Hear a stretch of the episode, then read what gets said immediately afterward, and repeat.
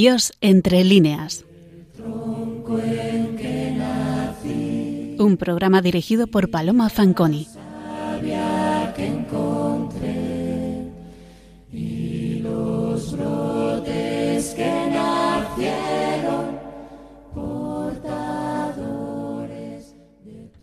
Buenas noches, queridos oyentes de Radio María. Aquí estamos otra vez los componentes del equipo del programa Dios entre líneas. Y Pilar Palomo y yo hemos elegido en esta ocasión una figura femenina. Son pocos los programas que hemos dedicado a figuras femeninas de nuestras letras, aunque las hay muy señaladas. Recordamos que hicimos en una ocasión un espacio sobre María Victoria Atencia, malagueña de Pro. Y hoy nos vamos a la otra punta de la península para dedicarle el programa a una poetisa ferrolana, María Elvira Lacazi, que nació en la ciudad gallega en 1916 y murió en Madrid en 1997. Pertenecía Elvira Lacazi a una familia de militares y ella misma desempeñó cargos administrativos en el Ministerio de la Marina. Las inquietudes literarias de su juventud en Galicia eclosionan con su traslado a Madrid en 1953. En las dos décadas siguientes y hasta su retiro voluntario en los años 70, la Casi se relaciona con los círculos literarios de la capital, especialmente con Vicente Aleisandre, que la apoya siempre. Participa en publicaciones periódicas generales como Revista I, Familia Española, Sarrico, Bernicalo Actual, Uldecona y otras especializadas como la Estafeta Literaria, Cuadernos Hispanoamericanos, Caracola o Cuadernos de Ágora. Durante una década, de finales de los 50 hasta finales de los 60, la Casi se destacó en el mundo literario. En 1956, por su libro Humana Voz, fue la primera mujer en recibir el premio Adonais. En el 64 fue galardonada con el Premio de la Crítica por Al Este de la Ciudad. Y en el 67 el cuento La Instancia recibió una hucha de plata.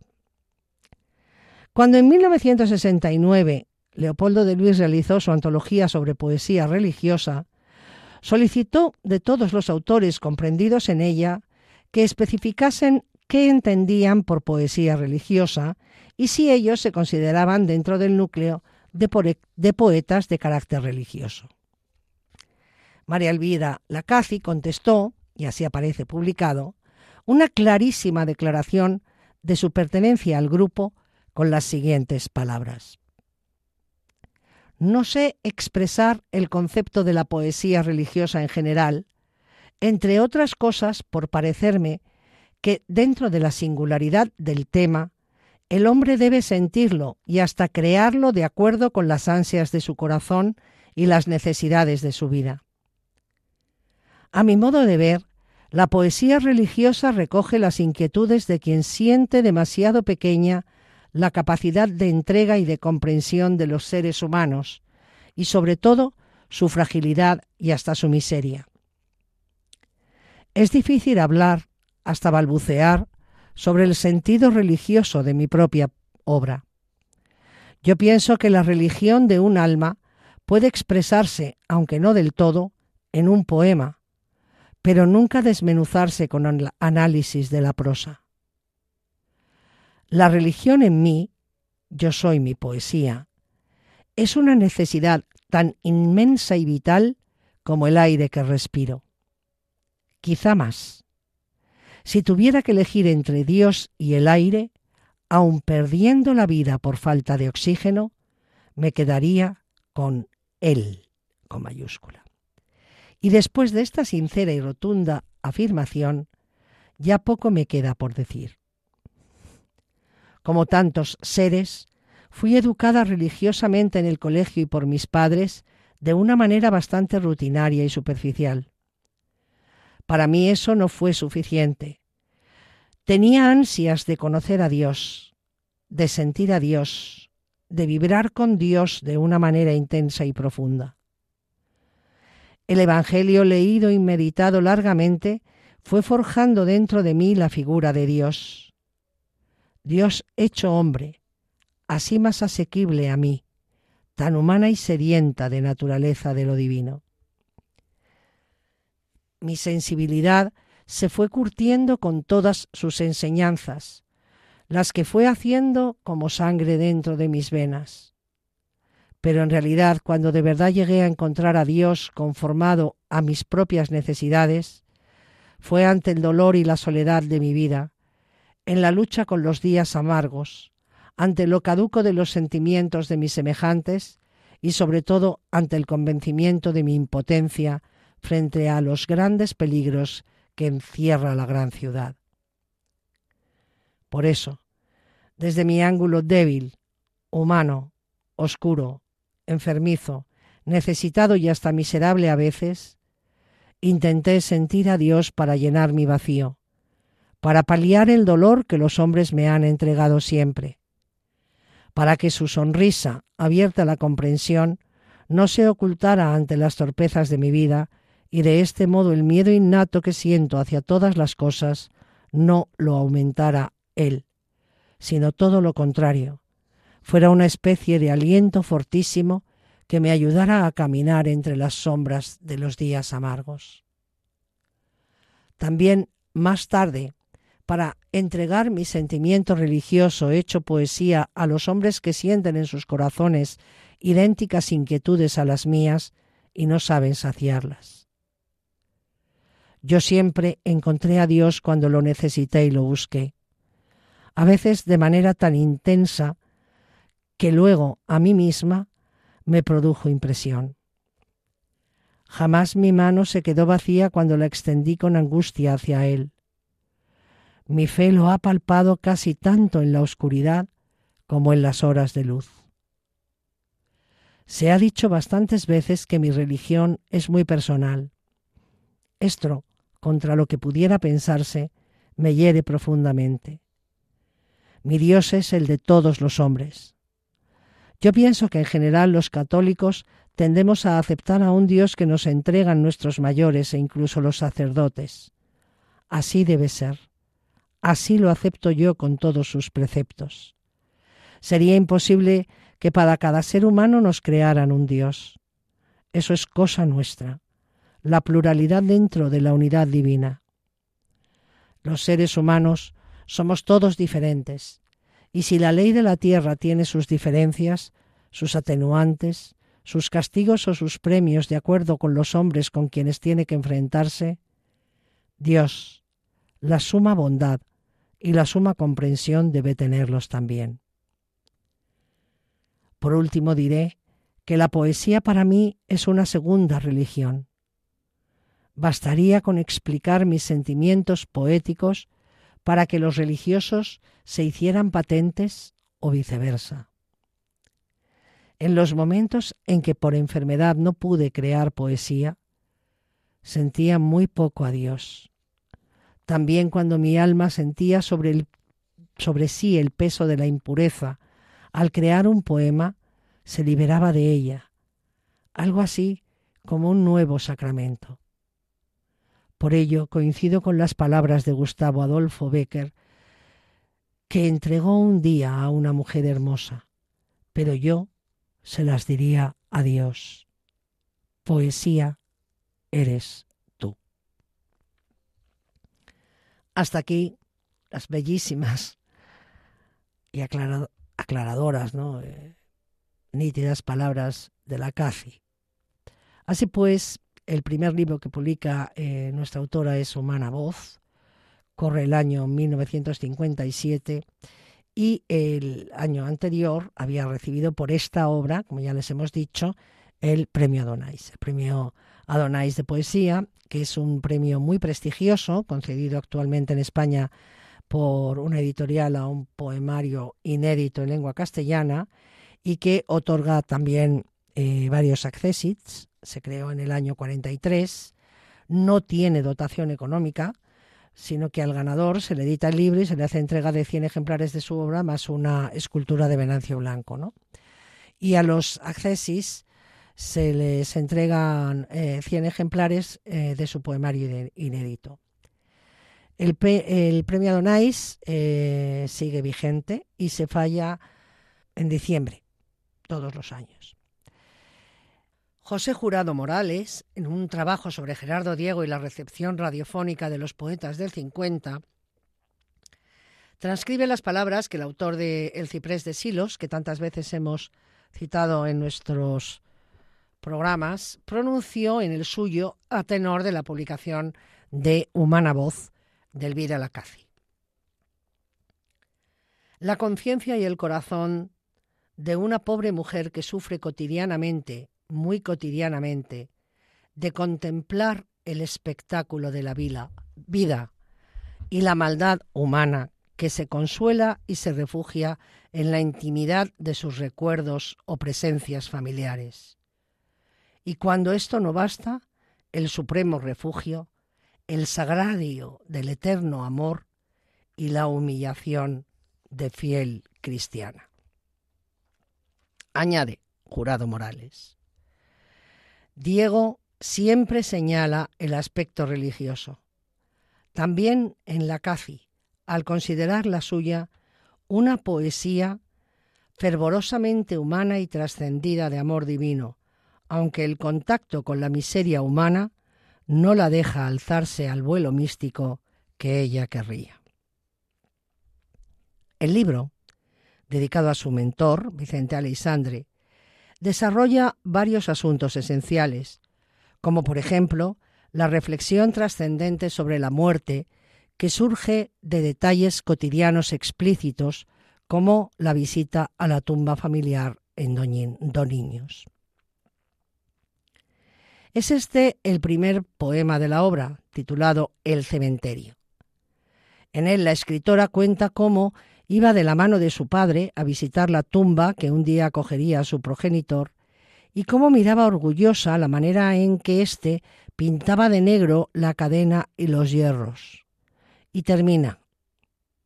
Y mientras sostenía entre mis manos el bote de pintura, iba viendo la muerte a través de sus ojos, como unirse tranquilo hacia Dios por su obra.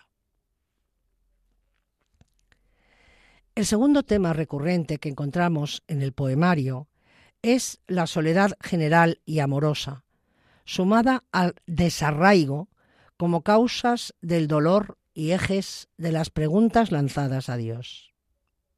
Leemos. Cerré los ojos y apreté los párpados, como si se tratara de mandíbulas, y un grito perforante salió de mi garganta siempre muda. Congélame los ojos, Dios, tanto dolor humilla.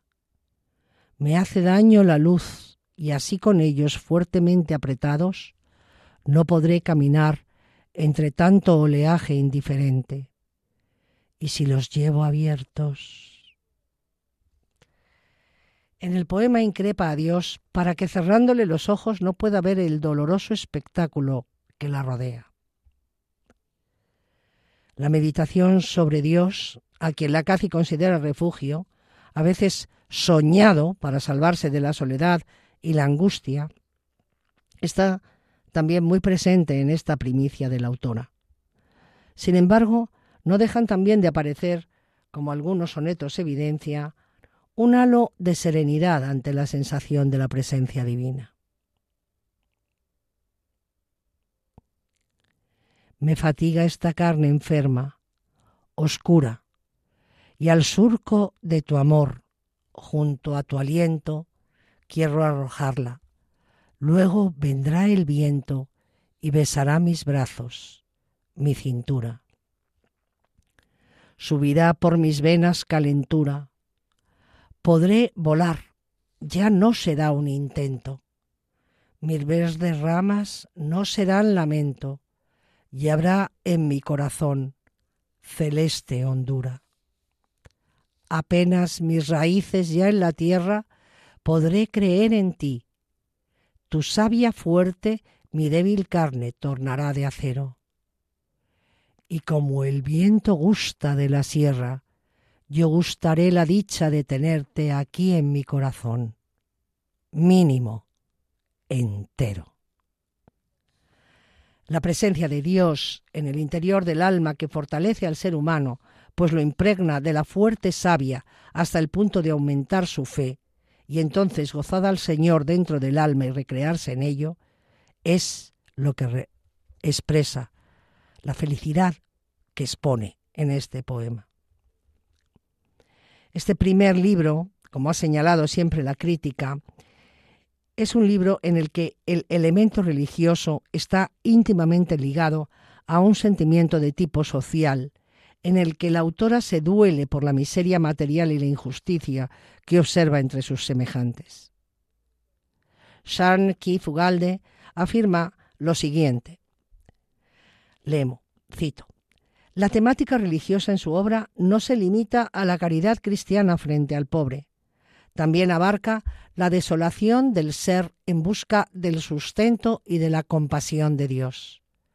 Predomina un tono intimista cuando, en momentos de extrema desesperación, el yo poético entabla una conversación con Dios.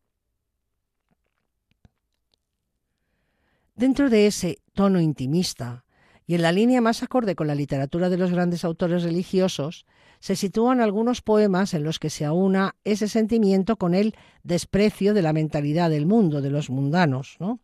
Así, por ejemplo, el poema titulado Mi retrato, que dice así. Que cómo soy. Mis ojos abrió el dolor en ellos grandes zanjas. Tienen cruces pequeñas, desteñidas, y enredadera tímida le crece.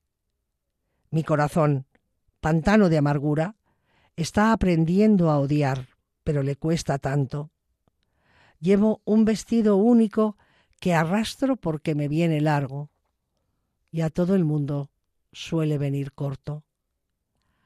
A veces me requiebran y me siguen por estas largas calles de Madrid. Asombrada, le digo a Dios, que nunca de madera me quiere hacer vestido a la medida, tirándole del brazo con travesura alegre, ya saltando como el niño que juega al escondite y acaba de burlar a sus amigos. Mis gusanos, Señor, no los han visto. Lo que expresa esta joven y bella escritora que se pasea por las calles de Madrid, exitosa y triunfante, es la ironía, ¿no? la eh, risa sobre ah, las impresiones externas que origina en sus semejantes. Pues como termina el poema dirigiéndose en su interior al único que penetra hasta lo hondo en los corazones, le reza, mis gusanos, Señor, no los han visto, solo ven lo externo, las apariencias. En Humana Voz asoman los rasgos de métrica y estilo lacacianos. Es una simplicidad que roza la pobreza expresiva, un verso libre que aloja frases brevísimas y enumeraciones con ritmos poco fluidos, sonetos de ascendencia barroca y resonancias ascético-místicas, metáforas sencillas, pero efectistas. Un verso distinto se alzó en España en este momento con esta joven poetisa.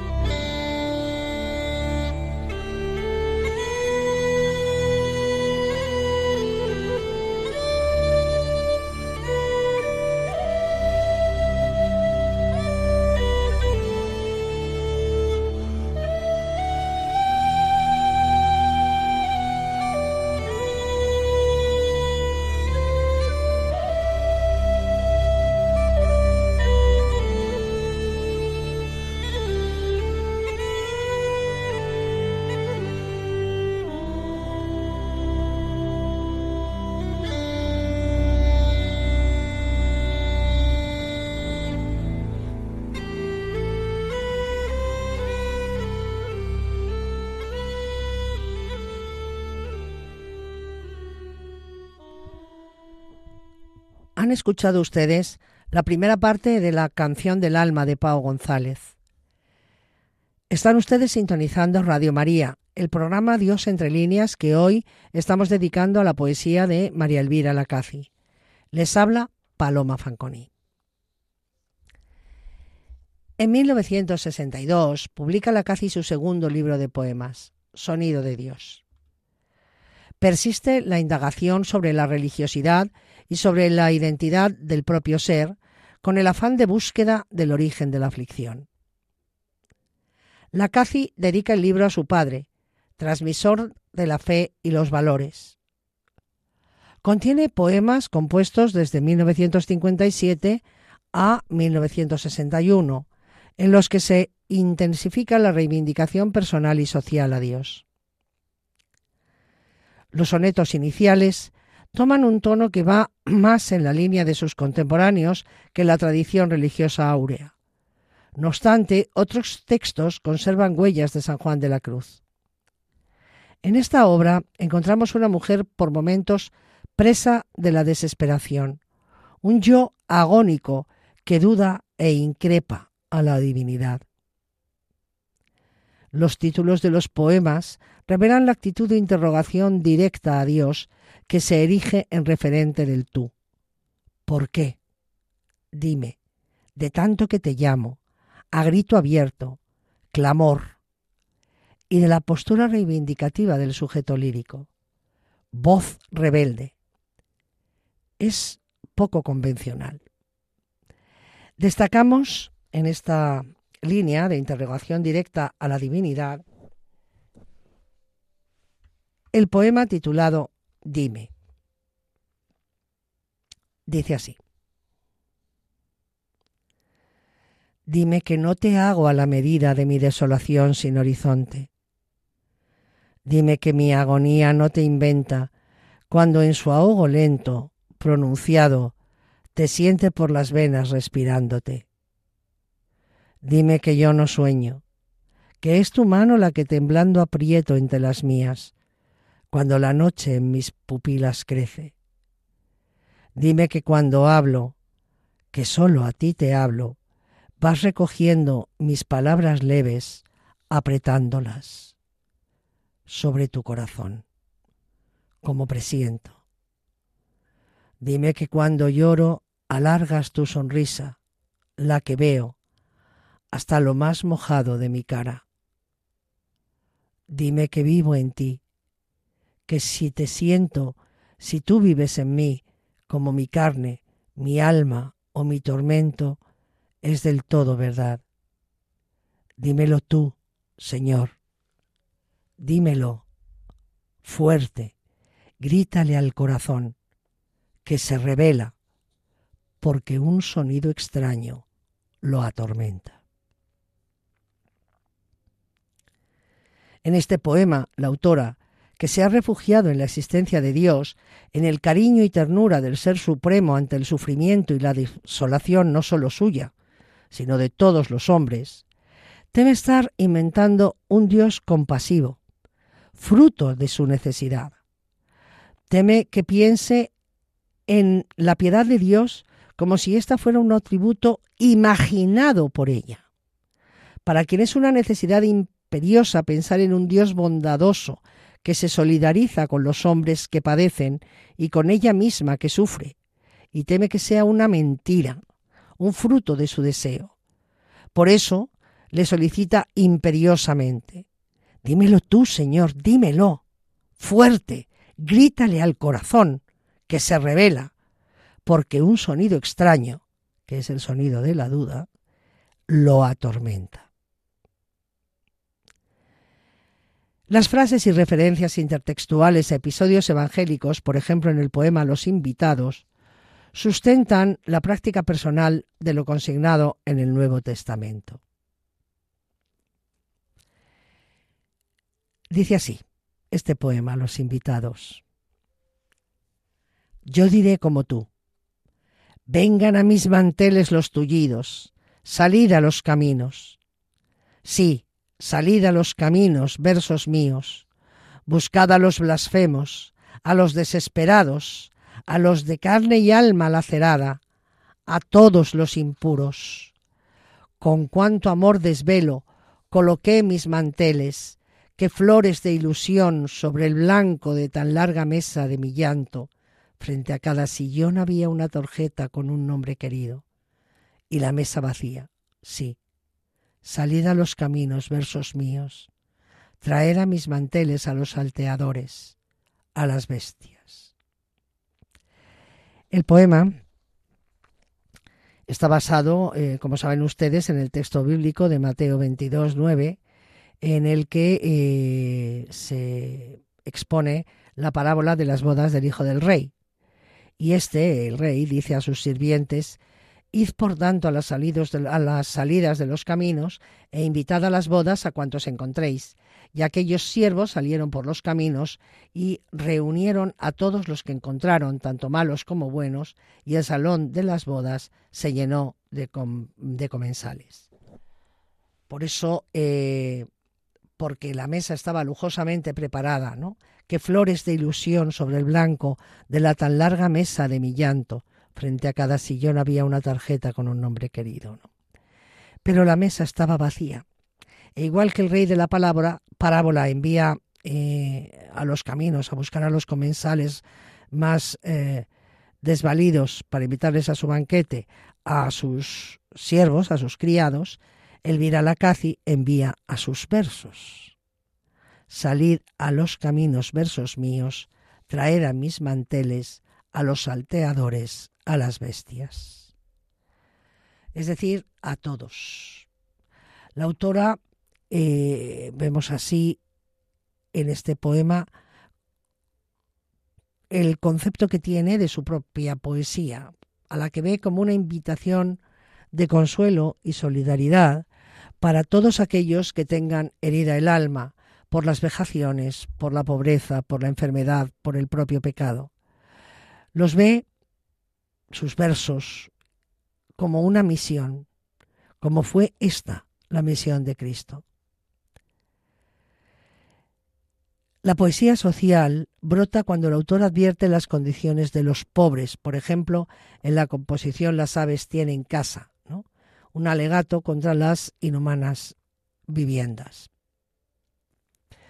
Si el poema de los invitados se refería a todo tipo de dolor, al dolor universal del hombre, al hombre herido no solamente por la escasez material, sino también, o por la enfermedad física, sino también por el desconsuelo, la humillación u otro tipo de laceraciones que pueda sentir el alma. Sin embargo, en eh, este otro, en Las aves tienen casa, se centra sobre todo en la pobreza, pero sí en la pobreza material y concretamente en la penuria de las viviendas. El lema de este poema es El cielo y la tierra pasarán, mas mis palabras no pasarán leemos. Y yo me agarro a ella, desesperadamente, ahora que la angustia aprisiona la sangre en los tendones. Las aves tienen casa. Una lágrima leve, despojada de noche y de salitre, se asoma temblorosa a mis pupilas. Entrecortadamente, salpicadas, sin orden, tus palabras, oh Cristo, las hago mías, una cuerda tensada en mi caída. Las aves tienen casa. El hombre, el Padre Celestial. Ya me levanto. Me sacudo la fe. Se ha manchado de tierra. Una perra en las obras cercanas ladra fuerte. El suburbio en agosto es un desierto, ciega su luz. La tierra calcinada de sus descampados se agrieta al ser reciamente pisada por sus hombres. Algunos poemas de este libro, de un intimismo más tradicional, versan sobre celebraciones litúrgicas como Viernes Santo, Stabat o Domingo de Resurrección, que se circunscriben al área de la meditación católica, pero con acentos desgarrados y atrayendo lo abstracto a las circunstancias cercanas.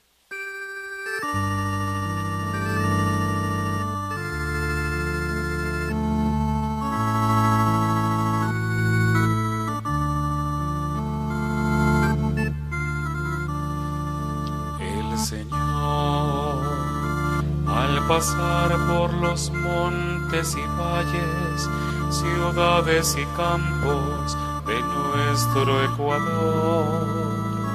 Nos llamó a servirle en el hombre que sufre y ser mensajeros del reino de Dios. Oh Señor, que nos llamas a ser testimonio de amor y esperanza, de fe y caridad. Que sepamos amarte en los pobres, que sepamos amarte en verdad. Del Señor es la voz que resuena en el alma de todo el que anhela justicia y amor del Señor.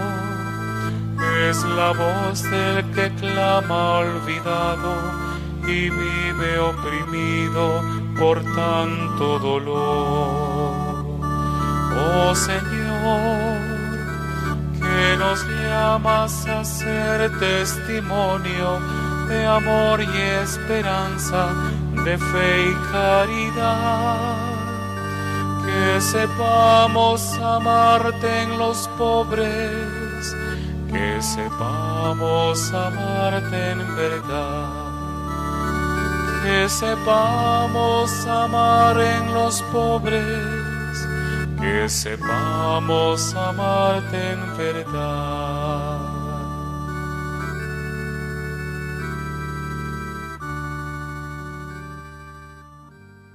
Están sintonizando ustedes Radio María, el programa Dios entre líneas que hoy estamos dedicando a la poesía de María Elvira Lacazi. Les habla Paloma Fanconi.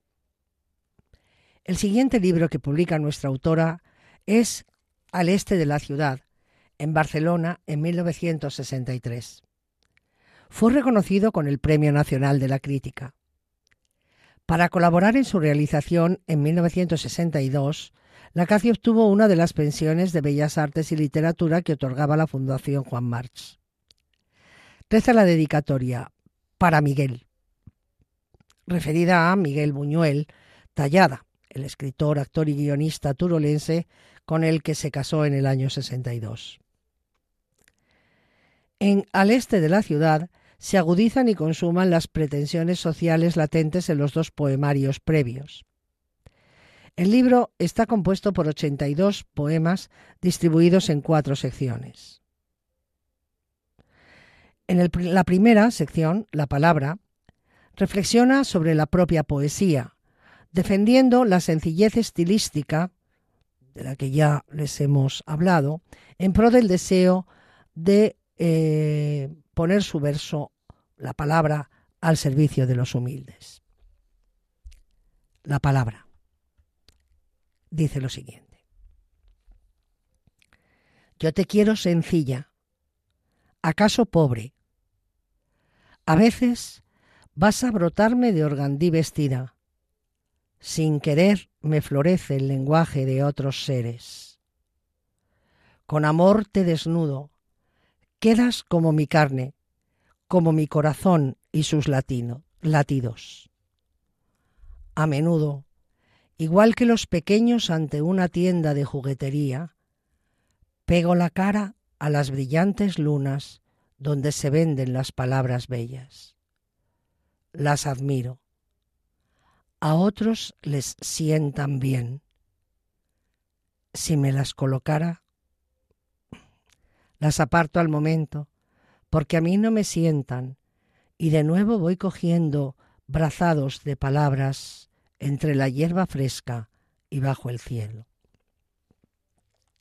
Es decir, renuncia a una poesía de belleza formal, aunque no la desdeña ni desprecia, porque, como confiesa, a otros les sienta bien, pero ella, a partir de ahora, opta por un estilo más prosaico, menos rebuscado.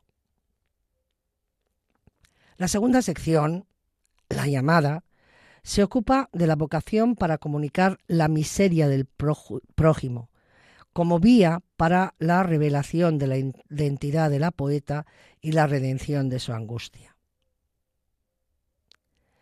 La tercera, al este de la ciudad, recoge instantáneas de los varios barrios marginales de Madrid con muestras de solidaridad y asomos de desacato ante la injusticia no exenta de una admiración por lo modesto.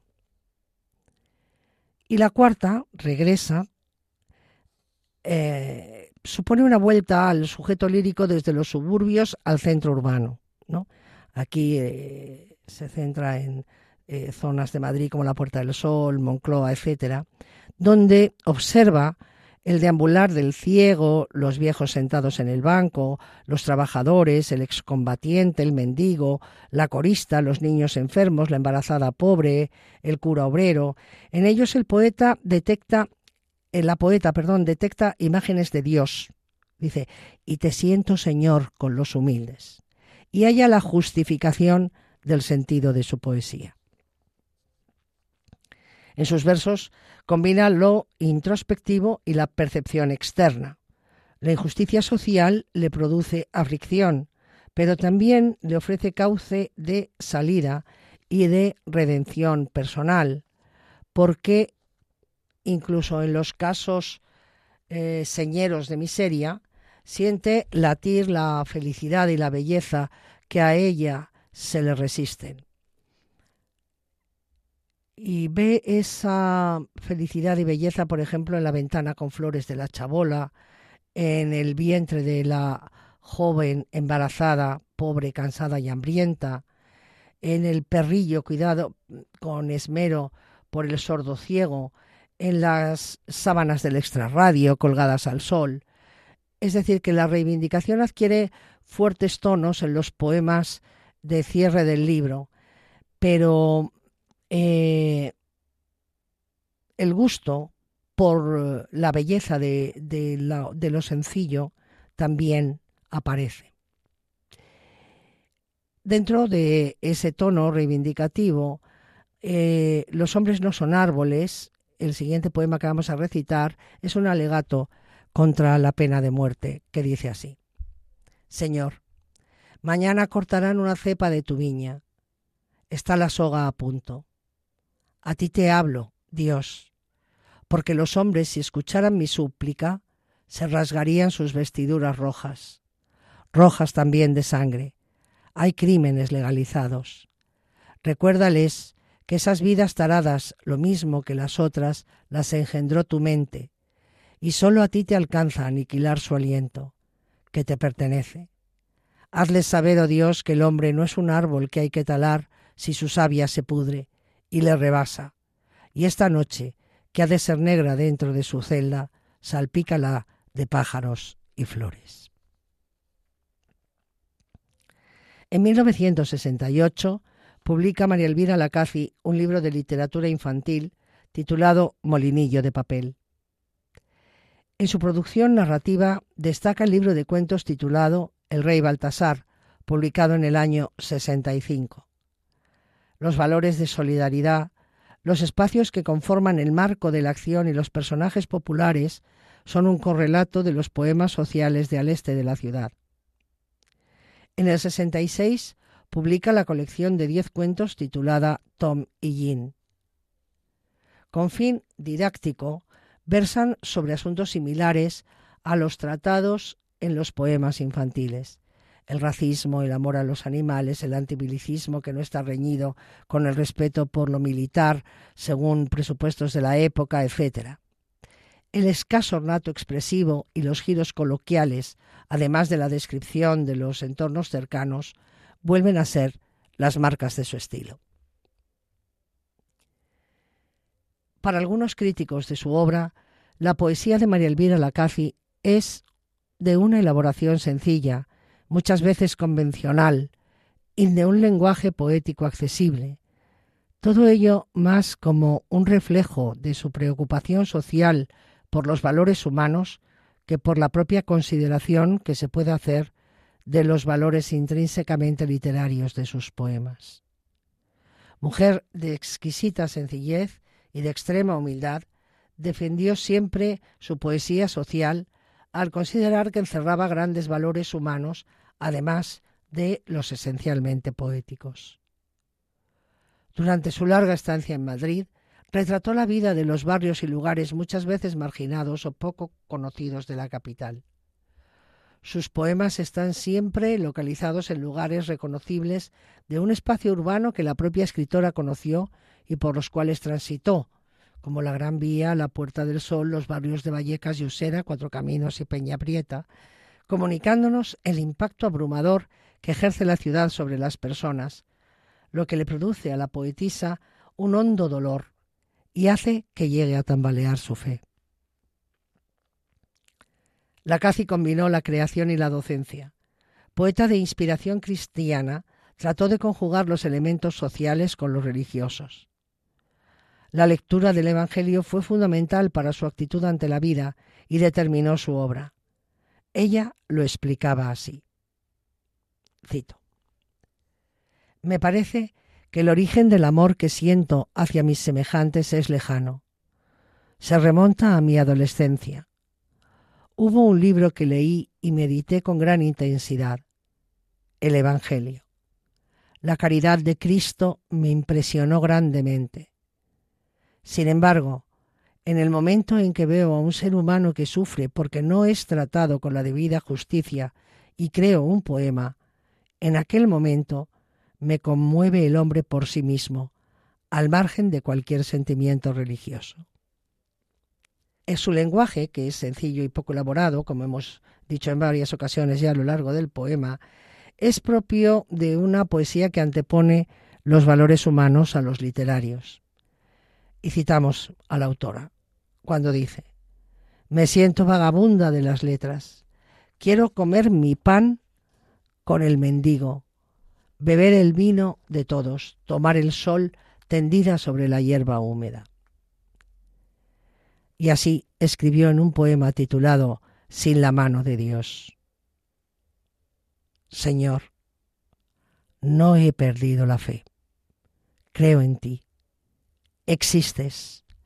Has hecho el universo. Lo conservas. Has creado a los hombres y alientas su vivir desalentado. Puedes aniquilarnos. Eres justo. Y sé que nos aguardas tras el vaho más último que se desprenda de nuestros pechos. Es tu mano la que no sé sentir entre las mías. Tu mano que a diario apretaba temblorosamente, desgarradamente, apasionadamente no digo que fue alucinación esa tu entrega palpitante y sensible. Oh, aún conservo unas sutiles rayas en la palma de mis manos.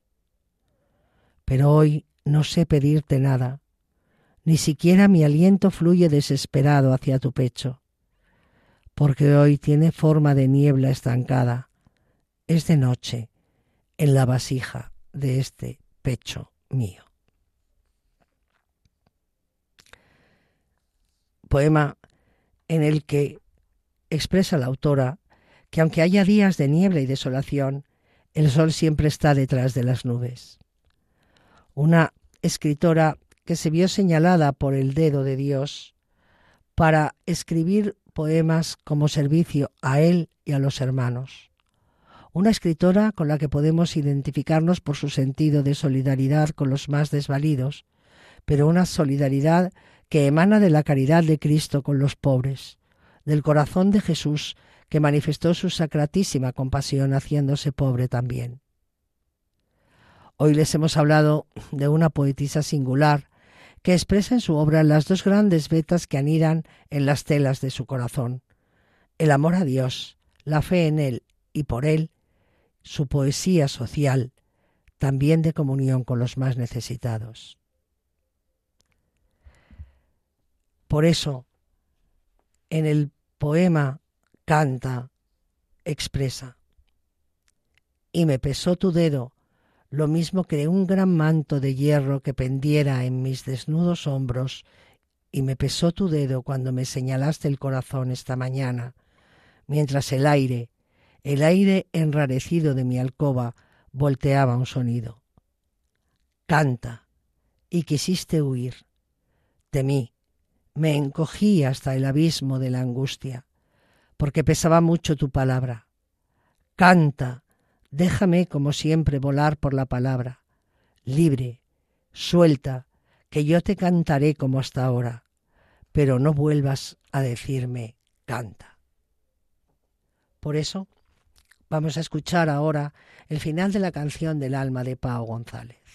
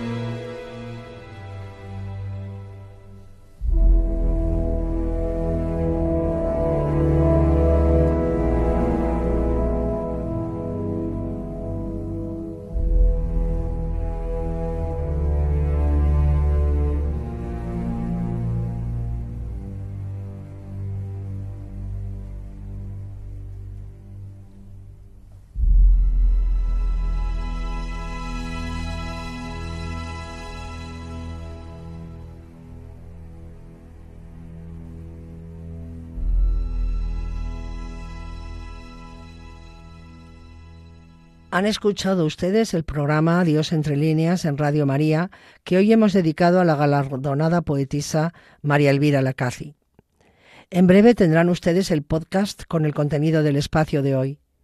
Si quieren ponerse en contacto con nosotros, pueden escribirnos un correo electrónico a la dirección diosentrelíneas@radiomaria.es. Muchas gracias por acompañarnos. Estaremos aquí de nuevo dentro de cuatro semanas, si Dios quiere. No se bañan les dejamos con nuestros informativos. Se despide de ustedes Paloma Fanconi. Señor, te daré las gracias por mi vivir, por la tierra y mis amigos, porque siempre fui feliz. Dios entre líneas. Un programa dirigido por Paloma Fanconi.